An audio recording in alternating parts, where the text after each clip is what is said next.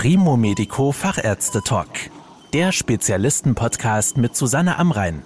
Medizin für die Ohren. Haarausfall ist ein Thema, das die betroffenen Männer und Frauen oft stark belastet.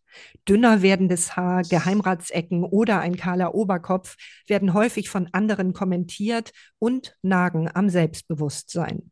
Über die Möglichkeiten einer sicheren und qualitativ hochwertigen Haartransplantation spreche ich jetzt mit Dr. Markus Horacek. Er ist ärztlicher Leiter bei Mosa Medical, der Privatklinik für Haarchirurgie in Wien.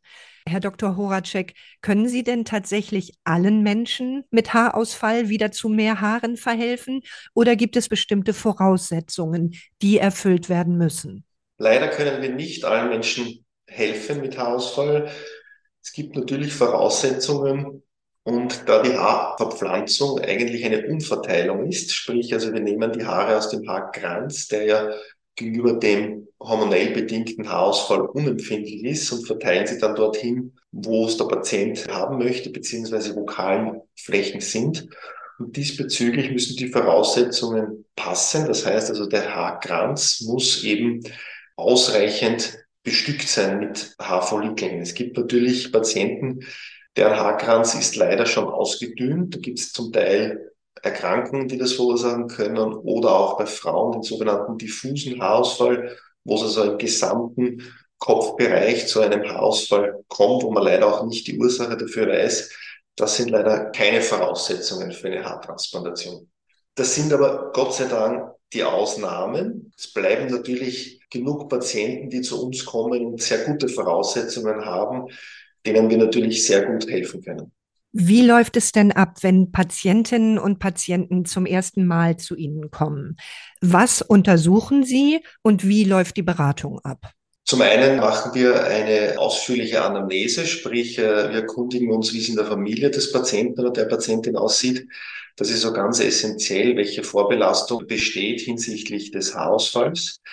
Danach besprechen wir die Voraussetzungen, sprich wir schauen uns an, wie schaut der Haarkranz aus, wie groß ist die zu verpflanzende oder kahle Fläche. Wir machen hier äh, unter der Lupenbrille eine Analyse und schauen uns die einzelnen Gruppen an und danach besprechen wir die Erwartungshaltung des Patienten. Manche Patienten kommen und haben natürlich eine Erwartungshaltung, die wir zum Teil nicht erfüllen können und dahingehend muss natürlich aufgeklärt werden. Jeder, der mal einen ganz neuen Haarschnitt bekommen hat, weiß, wie sehr es das Aussehen verändert. Wie genau können Sie denn vorhersagen, wie das Ergebnis einer Haartransplantation am Ende aussehen wird? Wir haben diesbezüglich leider kein Computerprogramm oder Simulation. Wir hatten diesmal, aber das wurde nicht so gut angenommen von den Patienten. Es war sehr ungenau und es gibt am Markt derzeit eigentlich kein vergleichbares Tool für so eine Simulation vorher-nachher.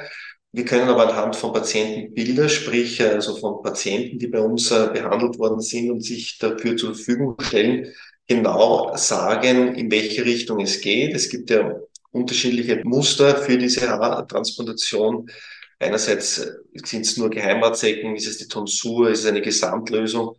Und da stehen schon äh, sehr viele Vorher-Nachher-Bilder zur Verfügung. Und anhand dessen können sich die Patienten auch orientieren, in welche Richtung es geht. Wie läuft denn dann am Ende die tatsächliche Haartransplantation ab? Also wie lange dauert sie? Braucht man dazu eine Narkose? Wie funktioniert die Entnahme und das Einpflanzen? Die Haartransplantation findet immer unter lokaler Betäubung statt. Das heißt, der Patient ist unter Bewusstsein. Wir besprechen noch einmal am Tag der Behandlung genau den Ablauf. Sprich, wir zeichnen uns die Fläche an, die es zu pflanzen gilt.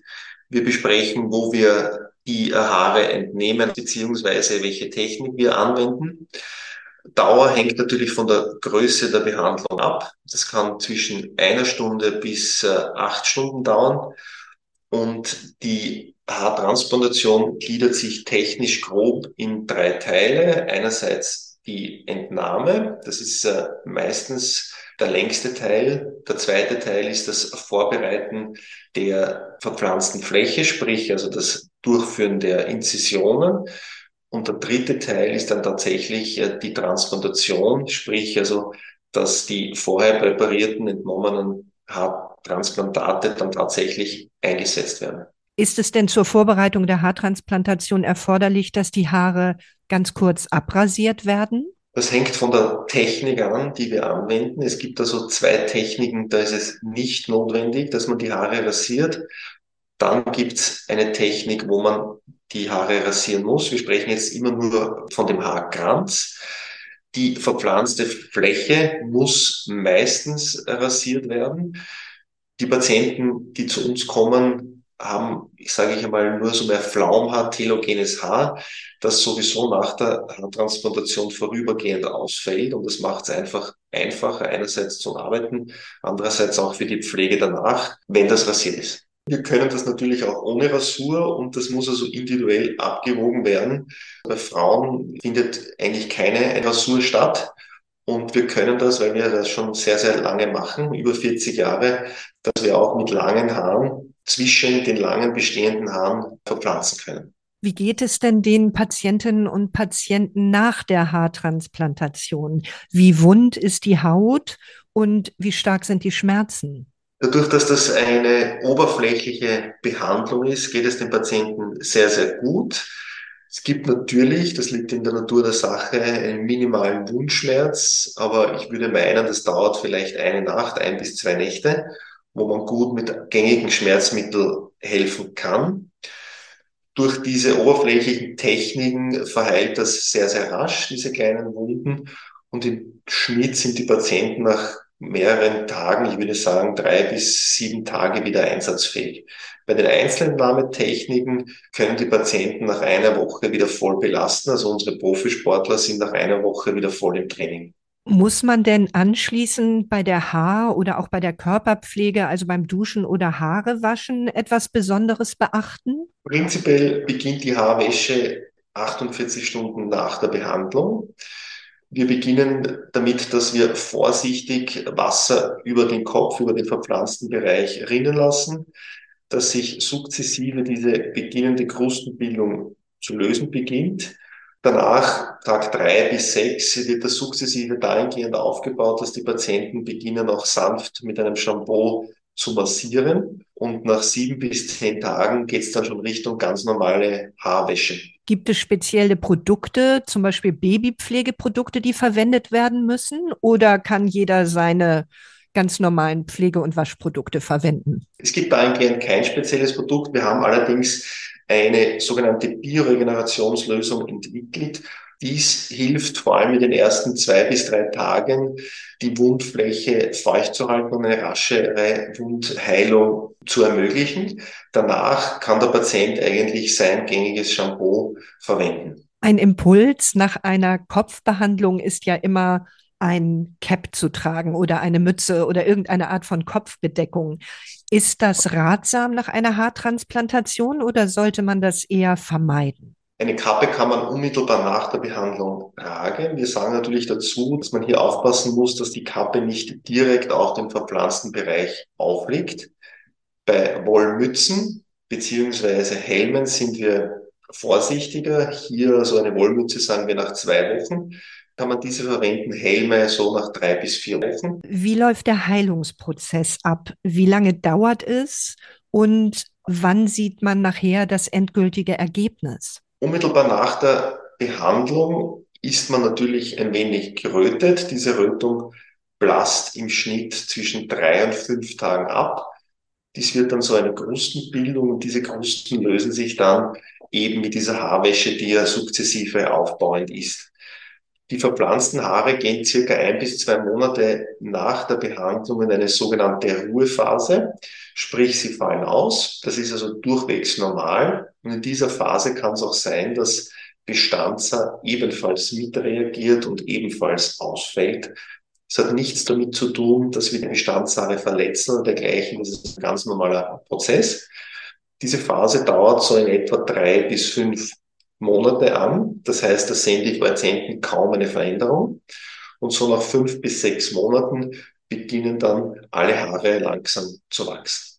Das ist jetzt nicht in Stein gemeißelt, was ich gerade erklärt habe, sondern es gibt natürlich individuelle Unterschiede. Manchmal beginnt auch gar nichts auszufallen. Die Patienten haben nach sechs Monaten schon eine tolle Haarpracht. Allgemein muss man aber sagen, nach zwölf Monaten ist eigentlich alles abgeschlossen und nach zwölf Monaten werden die Patienten bei uns auch wieder zu einer Vorher-Nachher-Analyse eingeladen. Wie groß ist denn die Gefahr, dass die verpflanzten Haare nicht anwachsen oder absterben? Diesbezüglich gibt es überhaupt keine Gefahr, denn die Haare kommen ja aus dem Haarkranz und dieser ist unempfindlich gegenüber dem androgenetischen Haarausfall. Und diese Eigenschaft wird mit verpflanzt. Sprich, also wenn man diese Haare umverteilt, sind sie ebenfalls darauf programmiert, ein Leben lang zu wachsen. In unserem Haus gibt es eine Anwuchsrate von etwa 90 bis 93 Prozent. Das können wir versichern, weil wir eben aus diesen unzähligen Jahren, die wir schon tätig sind, gelernt haben und unser Anspruch eben ist, diese hohe Anwuchsrate zu garantieren. Kann man nach einer Haartransplantation später wieder ganz normal zum Friseur gehen? Und wann könnte man den ersten Haarschnitt einplanen? Was die Entnahmestelle betrifft, kann man nach einer Woche bei der Einzelentnahme beziehungsweise nach zwei Wochen bei der Streifenentnahme wieder zum Friseur gehen. Beim verpflanzten Bereich muss man ein bisschen Acht geben. Hier ist der erste Friseurbesuch nach zwei Wochen möglich. In welcher Preisspanne bewegen sich denn Haartransplantationen? Kann man das vielleicht an einem Beispiel festmachen? Denn ich denke mal, eine kleinere Stelle kostet vielleicht nicht so viel wie ein gesamter kahler Oberkopf. Richtig. Also ich würde meinen, Geheimratsecken, das sind äh, kleine Behandlungen, beginnen bei 4000 Euro.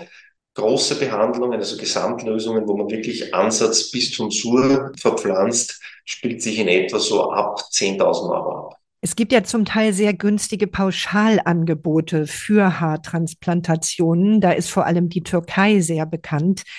Was können Sie denn anbieten, was diese Billiganbieter, nenne ich sie mal, nicht haben? Naja, wie also eingangs erwähnt, sind wir mittlerweile 44 Jahre auf diesem Gebiet tätig und können mittlerweile auf äh, eine extreme Erfahrung verweisen, also mit über 35.000 Behandlungen. Das heißt, wir haben schon sehr, sehr viel gesehen. Wir sehen auch pro Monat, ich würde meinen, drei bis fünf Patienten, die aus der Türkei, aus Ungarn zu uns kommen und bitten, dass man die Behandlung noch einmal macht beziehungsweise äh, verbessert. Das andere ist, dass wir eine staatlich konzessionierte Klinik sind. Das heißt, wir haben natürlich unsere Vorlagen, unsere hygienische Standards, die wir einhalten müssen. Und unser Team ist also 10 bis 20 Jahre schon bei uns im Haus tätig.